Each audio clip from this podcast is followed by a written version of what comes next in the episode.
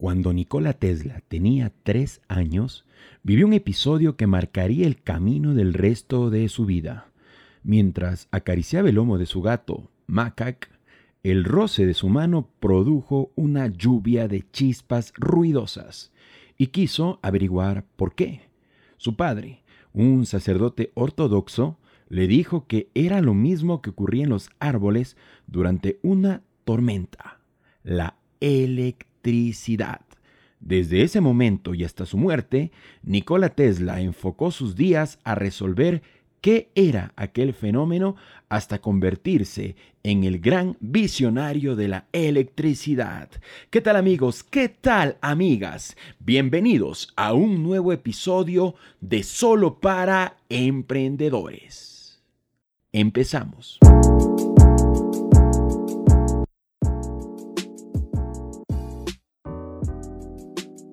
¿Qué tal amigos? ¿Qué tal amigas? Les saluda Fernando Dalgo Ballesteros desde la ciudad de Quito, capital de la República del Ecuador, la mitad de este maravilloso planeta al cual nosotros llamamos Tierra, reportándose con un nuevo episodio de este podcast solo para emprendedores. Por supuesto que me encuentro muy pero muy motivado ya que este día vamos a analizar la vida, y parte de la obra también y la trayectoria tan pero tan pero tan espectacular de este genio olvidado por mucho tiempo pero que en la actualidad se está reivindicando cual si fuera el mejor de los rock stars. Me refiero por supuesto al gran, al único, al inimitable e inigualable Nikola Tesla, para quien dedicaremos estos 30 minutos de solo para emprendedores. Bienvenidos. Bueno, la historia de Nikola Tesla es la historia de todos estos genios olvidados, ¿no? Una gran pero gran cantidad de personas que aportaron conocimiento de una forma increíble al planeta Tierra, pero que lamentablemente yo digo no supieron venderla, vender sus adelantos, sus desarrollos de la manera más adecuada, ¿no? Por por temas económicos, por temas personales, por diferentes temas, se vieron eh, definitivamente guardados en el baúl del tiempo, ¿no? Y lamentablemente, como fue el caso de Tesla, inclusive otras personas se adueñaron de sus inventos y creaciones, pero hoy por hoy, eh, ya cuando nos encontramos en el año 2020, por lo menos el nombre de Tesla se ha convertido en un sinónimo de innovación, de desarrollo, de prestigio y de alguna manera volteamos la vista al pasado, ¿no? Para reivindicar a este genio indiscutible de todos los tiempos, al gran, al buen, al único y como dije hace un momento, inimitable e inigualable Nikola Tesla, ¿no? Una persona que con sus desarrollos y su visión, sobre todo para encarar las cosas, transformó a la humanidad entera. Hoy por hoy los, los adolescentes, los centennials y los millennials de pronto asocian Tesla con una marca de autos eléctricos, ¿no es cierto?, guiada por el genial Elon Musk, pero de pronto desconocen que Musk se inspiró en Nikola Tesla para, para promover y posicionar esta marca, ¿no? Y, claro, de alguna manera reivindica su legado. Y por, otro, por otra parte, eh, Nikola, que está haciendo algo parecido a Tesla, pero a nivel de, trucks, ¿no? De, grandes camiones, promoviendo la energía sostenible con camiones eh, eléctricos, ¿no? Bueno, en fin, ahora yo quiero voltear la vista un artículo que me parece brutal, escrito por hipertextual.com en el año 2014, eh, que de alguna manera destaca eh, la historia de Tesla de forma elocuentemente resumida y sobre todo va a ser parte del pivote que utilizaremos eh, de artículos para destacar la imagen de Nikola Tesla en este nuevo episodio de Solo para Emprendedores. Smiljan es un pequeño pueblo compuesto por varias aldeas entre las montañas de la región de Lika, en Croacia. Apenas sobrepasa los 400 habitantes, un pueblo diminuto de un país que no se encuentra entre los primeros puestos de ningún ranking, no tiene nada a priori que le haga tener un hueco reservado en la historia. Pero Smiljan, sí, allí fue donde hace más de 150 años nació, cuando todavía formaba parte del imperio austríaco Nikola Tesla, el hombre que cambiaría al mundo para siempre. Cuando tenía 17 años, Tesla fue infectado por el cólera. Estuvo cerca de no recuperarse. pero finalmente se curó. Poco antes, su padre le prometió que, de conseguirlo, le enviaría a una gran escuela de ingeniería, justo como él quería. Así que, previo paso por el ejército, ingresó a la Universidad Politécnica de Graz, en Austria. Allí comenzó a germinar la idea que marcaría su vida, idear una forma para que la energía gratuita llegase a todo el mundo. Más adelante, daría el salto desde Graz hasta Viena, donde trabajó en la Compañía Nacional Telefónica en 1881 para acabar su periplo europeo en Francia, ya que en París encontró un nuevo trabajo en la compañía Edison. Desde la capital francesa, emprendió su viaje transoceánico hasta Nueva York en el año de 1884. Allí, el mismo año en que llegó también desde París la Estatua de la Libertad. Tesla acudió directamente a las oficinas de alguien que marcaría el resto de su vida, Thomas Alba Edison. Para él, iba dirigida una carta de recomendación de Charles Batchelor, su último jefe en Europa. Conozco a dos grandes hombres y usted es uno de ellos, decía Batchelor a Alba Edison. El otro hombre, el otro gran hombre, es el joven portador de esta carta. Y Edison le contrató a Tesla ese mismo día.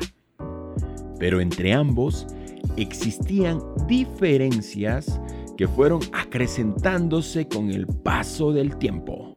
Diferencias que comenzaron en la forma de ver el resultado y la orientación de su trabajo. Edison era defensor y primer introductor de la corriente continua y con ella logró su primera cartera de clientes en Nueva York de principio de la década de 1880, con pequeñas centrales eléctricas para llevar energía a apenas un centenar de clientes en la ciudad que utilizaba este sistema. No obstante, Tesla estaba convencido de que la corriente alterna era una mejor solución. La corriente alterna es la corriente eléctrica en la que magnitud y sentido varían de forma cíclica y que no tardó en imponerse frente a la continua y de hecho seguimos usando en nuestros hogares a día de hoy, más de 150 años después. Así que en efecto la idea de Tesla era mejor pero necesitaba a Edison para implementarla. Ahí se desató el conflicto en el que Edison defendió su fortuna a toda costa. De ninguna manera iba a permitir Edison que un extranjero que acababa de llegar a la ciudad le arrebatase la forma en la cual él estaba generando importantes recursos económicos y por aquello había adquirido un alto nivel de fama e hiciese inclusive peligrar esa suerte de imperio eléctrico que consiguió levantar. Se unieron ego y dinero. Aunque más tarde, Tesla conoció al empresario George Westinghouse, que había desplegado una red eléctrica de corriente alterna en Massachusetts, todavía faltaba una pieza clave para el rompecabezas en el que la corriente alterna lograse imponerse de forma incontestable. Esa pieza era el motor de inducción que el propio Tesla ya había inventado. Por sus patentes, Westinghouse le ofreció 5 mil dólares en efectivo y otros 55 mil dólares en acciones y 2.5 dólares por cada caballo de potencia que se hubiese generado en la electricidad comercializada. Este negocio, en parte por la rápida y altísima escala que tomó la distribución de la energía, no fructificó. Hubiese sido inviable y de haber prosperado, Tesla se hubiese convertido quizá en una de las personas más ricas del mundo. Mientras tanto, y a lo largo de finales del siglo XIX y principios del siglo XX, Edison, preso de la envidia, no dejó de humillar y ridiculizar a Tesla. Desde hacerle trabajar 18 horas diarias de lunes a domingo arreglando problemas técnicos hasta montar espectáculos para desacreditar la corriente alterna. Por ejemplo, aplicando descargas eléctricas a animales o anunciando su uso en la silla eléctrica inventada unos años antes por Harold, P. Brown, con la intención de atemorizar a la ciudadanía sobre su uso. Lo que no dijo es que Brown fue financiado en secreto por Thomas Alva Edison. Pero el punto de inflexión tuvo lugar cuando Tesla le propuso a Edison una fórmula para mejorar su generador. Ante esta propuesta, Edison le prometió 500 dólares si lo conseguía. Tesla trabajó duro a lo largo de meses, llegando apenas a dormir durante más o menos 80 horas. Y finalmente, como no podía ser de otra manera, Tesla lo consiguió. Edison no solo no le pagó lo prometido, sino que además se burló de él. Cuando seas un americano cabal, lograrás comprender una buena broma yankee. Tras esta escena, Tesla se despidió de Edison, a quien había aguantado todo y por quien trabajó bajo una gran admiración durante años.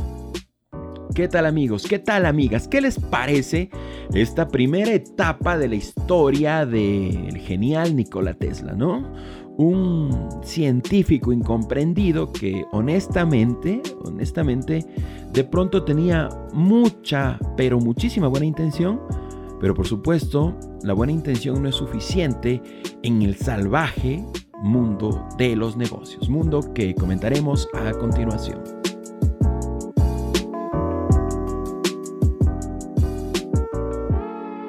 Podido ver a lo largo de muchos capítulos de Solo para Emprendedores, por lo general, eh, estas historias relacionadas con, con, hombres geniales nacen como en duplas, ¿no? Como en pares, como en equipos formados de manera binaria. Y el caso de Nikola Tesla, por supuesto, no es la excepción, ¿ok? Quiero partir de algo muy importante. Tesla fue una lumbrera para la humanidad, pero sin lugar a dudas su historia no hubiera trascendido sin la picardía y, sobre todo sin la, la, la forma de encarar los negocios de Toma Alba Edison. ¿Ok? Entonces, me parece muy interesante también cómo se necesita siempre una especie de pivote para, para trascender, ¿no? Aunque sea, aunque sea a nivel histórico. Porque en el caso de Tesla, sí, no hubiera sido nunca lo mismo sin Thomas Alba Edison. Ahora, ¿qué es lo que yo noté cuando leí por primera vez la biografía de Nikola Tesla? Lo primero es mucha buena intención, mucha visión solidaria, mucha visión pro humanidad pero también noté mucha debilidad a la hora de, a la hora de proponer eh, sus innovaciones a manera de negocios sostenibles y sustentables, ¿no? Noté, por ejemplo, que la buena intención de, Tesla se superponía ante la visión económica de Thomas Alva Edison, que Thomas Alva Edison, eh, una persona con una visión capitalista, ¿no es cierto?, eh, empresarial, él veía cada una de sus invenciones como una oportunidad de negocio, algo que nosotros promovemos positivamente dentro de eh, la estructura de, solo para emprendedores, es decir, innovar, ¿sí? Para luego beneficiarnos de la renta de nuestras innovaciones que es algo legítimo, ¿no? Es algo legítimo, sobre todo en esta sociedad capitalista en la cual todo el mundo, inclusive los países comunistas, se encuentran involucrados. Ahora, ¿qué es lo que yo analizo de Tesla? ¿no? La buena intención, la predisposición positiva, transformar la, universidad, transformar la humanidad hace más de 150 años, por supuesto que le pasó factura. Y la sociedad capitalista a la cual él llegó eh, de manera abrupta a, a presentarse, ¿no? Y sobre todo que eh, yo lo visualizo así como una suerte de oveja que llega a la cueva a la cueva del lobo, ¿no? O sea, él creía que venía con sus ideas a transformar una sociedad que ya se estaba posicionando. Entonces, él llegó de manera altruista a quererlo cambiar todo y Thomas Alva Edison le dio un par de bofetadas y le dijo, a ver, aquí las cosas son como son, no como tú piensas que son ni como tú crees que son. Y de esa manera, básicamente generaron una relación en la cual Edison, por supuesto, no iba a permitir que un advenedizo ¿sí? le arrebate todos sus méritos, todos sus logros, todo su posicionamiento económico y por supuesto al medirlo y darse cuenta del tamaño de Nikola Tesla, entonces lo que quiso fue hacer eh, un proceso de minimización tanto de sus inventos como de su capacidad, de su calidad. Esto finalmente implosionó y Tesla se separó completamente de Edison, por supuesto, ahí existió una relación simbiótica, el uno se sirvió del otro y viceversa, y finalmente dimos paso al siguiente momento de la historia de Nikola Tesla, mismo que relataré a continuación.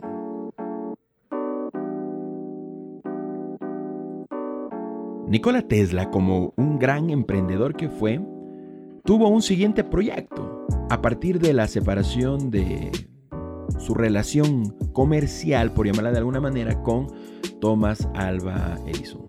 Este proyecto fue crear su propio laboratorio para impulsar uno de sus grandes sueños, la transmisión de energía y noticias sin necesidad de usar alambres. ¿Alguien por ahí dijo Wi-Fi? Pero se encontró con dos barreras principales. Por un lado, el sector energético era un monopolio y como en todo monopolio, sus impulsores se negaban a cualquier cambio si no les iba a suponer un aumento de sus beneficios. Por otro lado, el sector bancario ya había comprado minas de cobre que cubrirían el cableado que cruzaría el país para distribuir la energía. Así que Tesla tenía muchos obstáculos para extender su mensaje y lograr que sus ideas se materializaran, tanto por las zancadillas que le puso Edison como las barreras de grandes sectores como el energético e incluso de la propia administración. Su único aliado para darse a conocer fue la prensa, quien sí estaba interesada en las frases lapidarias que solía dejar Nicola en cada entrevista y cada declaración. Por ejemplo, el presente es vuestro, pero el futuro, el futuro es mío. El desarrollo del hombre depende fundamentalmente de la invención. Es el producto más importante de su cerebro creativo. En el espacio hay energía y es cuestión de tiempo que el ser humano logre aprovecharla. El científico no busca resultados instantáneos ni espera que sus ideas avanzadas sean aceptadas fácilmente. Su deber es sentar bases, señalar el camino a todos aquellos que vendrán. Cualquier persona en tierra o mar podrá recibir noticias de cualquier lugar del mundo o mensajes particulares destinados solo a ella con un aparato sencillo y barato que cabe en el bolsillo. ¿Qué les parece estas frases lapidarias de Nikola Tesla, por supuesto, un visionario, un precursor del futuro. Cualquier persona que escuchara estas frases hoy diría, bueno, este tipo visualizó Wi-Fi, visualizó Internet, visualizó los teléfonos celulares, visualizó este mundo hiperconectado en el cual nosotros existimos hoy, en el año 2020. Pero lo hizo hace 150 años. 150 años. En ese contexto existen dos teorías. La una es que lo que se quiso hacer fue explotar progresivamente las diferentes tecnologías, sacarles el mayor jugo y por supuesto, ya cuando se explotaban al máximo, se las sustituía por otra para hacer el mismo proceso de explotación. La segunda, que es la más interesante de todas, es aquella que dice, bueno, si hace 50, hace 150 años se visualizó Wi-Fi Internet, redes inalámbricas, teléfonos celulares e interconexión mundial, ¿qué pasó hace 100 años? De pronto hace 100 años ya se definió el futuro de la humanidad de los próximos 100 años.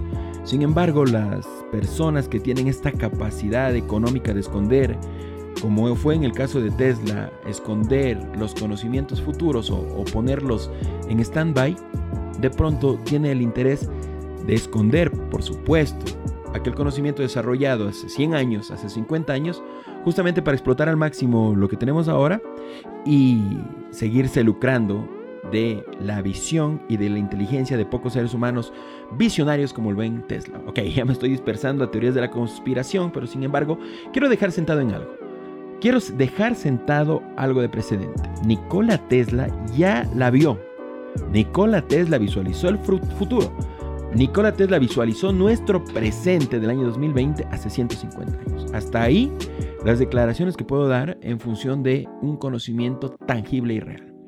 Poco a poco se fueron materializando sus predicciones y a Tesla, pese a todo, le llegaron algunas pequeñas victorias. Por ejemplo, la de 1893. Aquel año, la Feria Internacional de Chicago tenía la electricidad como, nunca mejor dicho, hilo conductor. ¿Adivinan con qué sistema se decidió iluminarla? Sí, con corriente alterna. Meses después, Un comité de expertos debía decidir con qué sistema se, iba a aprovechar al potencial hidroeléctrico de las cataratas del Niágara. El contrato fue para la empresa Westinghouse, orientada a la corriente alterna, toda vez que la empresa de Edison fue una de las descartadas. Pese a las dudas de si la creciente industria de Buffalo iba a poder abastecer con este sistema, la corriente alterna llegó para quedarse.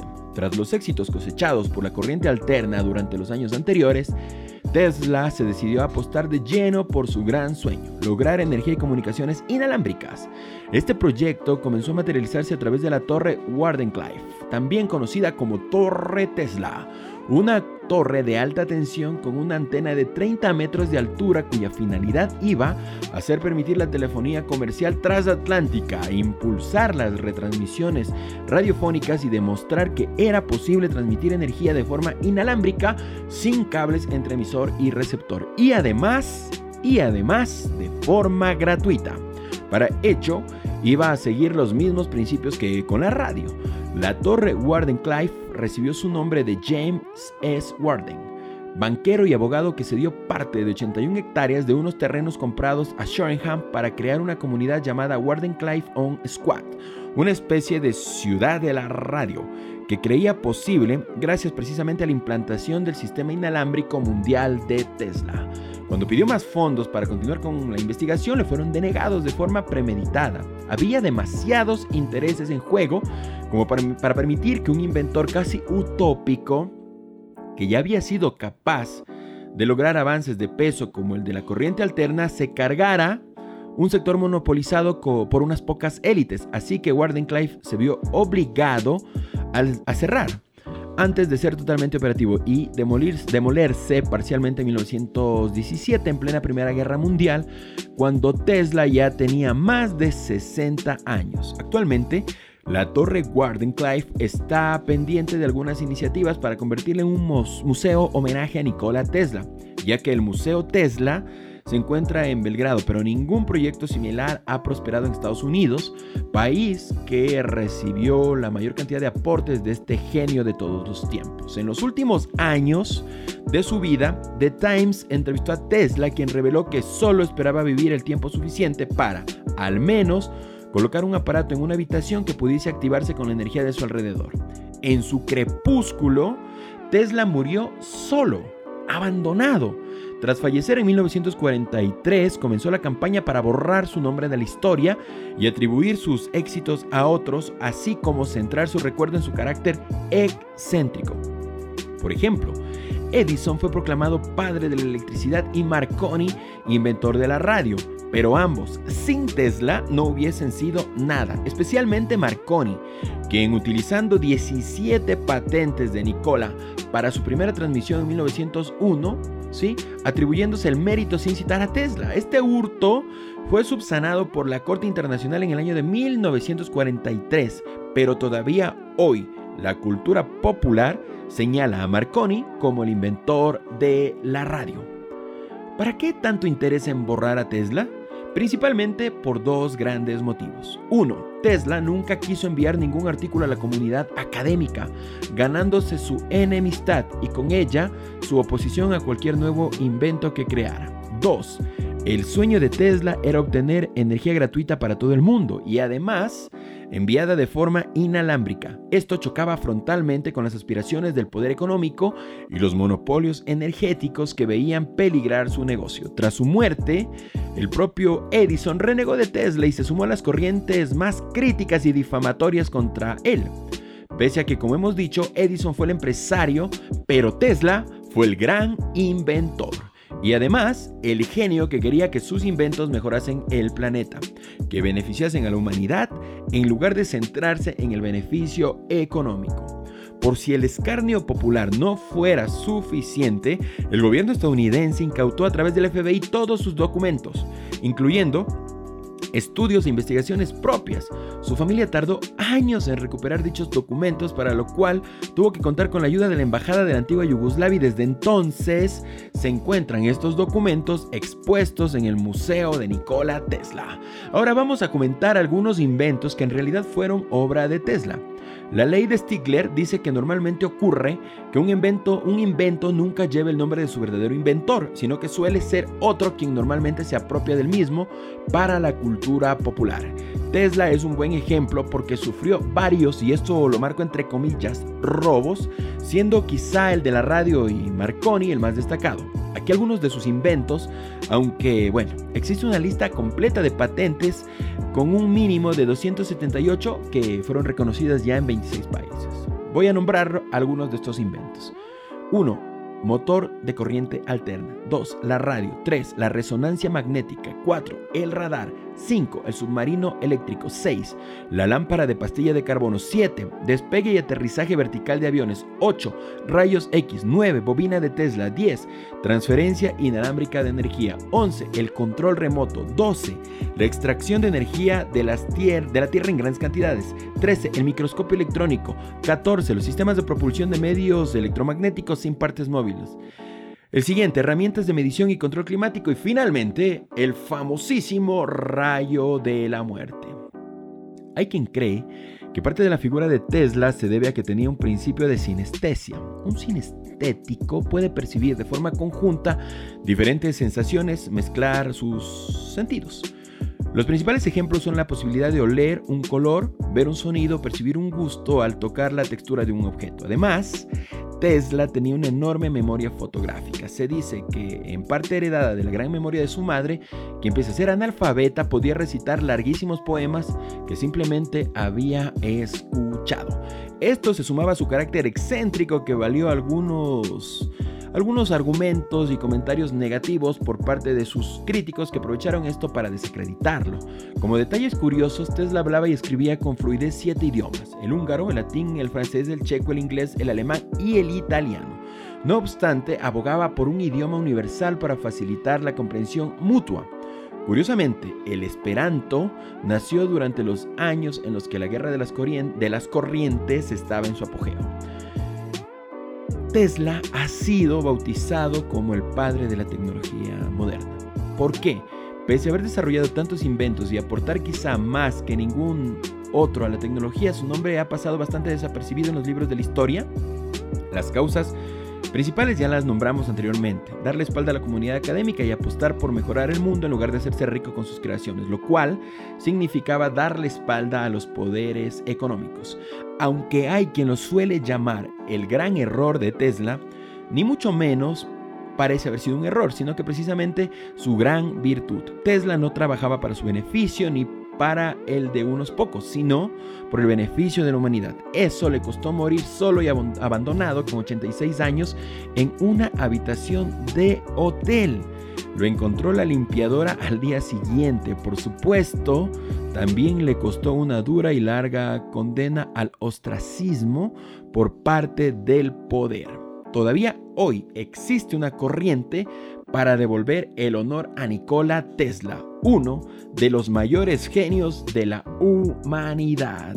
Queridos emprendedores, queridas emprendedoras, ¿qué les ha parecido este repaso de la historia de la vida y de la obra de Nikola Tesla que llegó a ustedes gracias a la gentileza de hipertextual.com que en el año 2014, en el mes de julio precisamente, publicó este artículo sobre Nikola Tesla manifestando que este es indudablemente uno de los grandes genios de la humanidad. En lo personal, para mí, un referente increíble de ingenio, de visión, de capacidad científica y de humanidad. Lamentablemente, un mal ejemplo de visión económica. Y tengo que ser categórico en este aspecto, ¿no?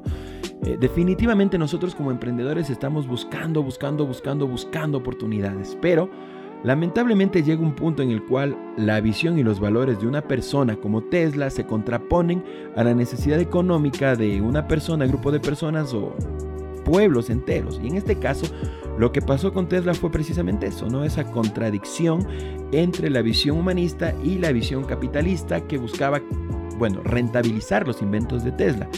Finalmente, inclusive su visión y sus inventos y su capacidad llegó a superponerse a los intereses económicos no solamente de Edison, ¿no? sino ya de un gran conglomerado de personas, la banca, eh, eh, grupos de poder que, invirtieron en, otra visión, ¿no? De pronto si Tesla llegaba 20 años antes, 30 años antes, él era el adalid de las inversiones eh, de estos grupos de poder pero lamentablemente para Tesla llegó después. Tanto es así que inclusive hubo empresas como este banco que compró tantas y tantas cantidades de tierra para extraer el cobre para el tendido eléctrico y por supuesto Tesla dijo yo puedo ofrecer energía inalámbrica. Se acabó el tema de Tesla porque ellos lo vieron como una gran amenaza ante sus inversiones. A lo que voy, queridos emprendedores, hay que aprender de Tesla, por supuesto su visión, por supuesto sus valores, por supuesto sus principios, pero no descartemos también el hecho de que debemos hacer de esto sostenible y sustentable, ¿no?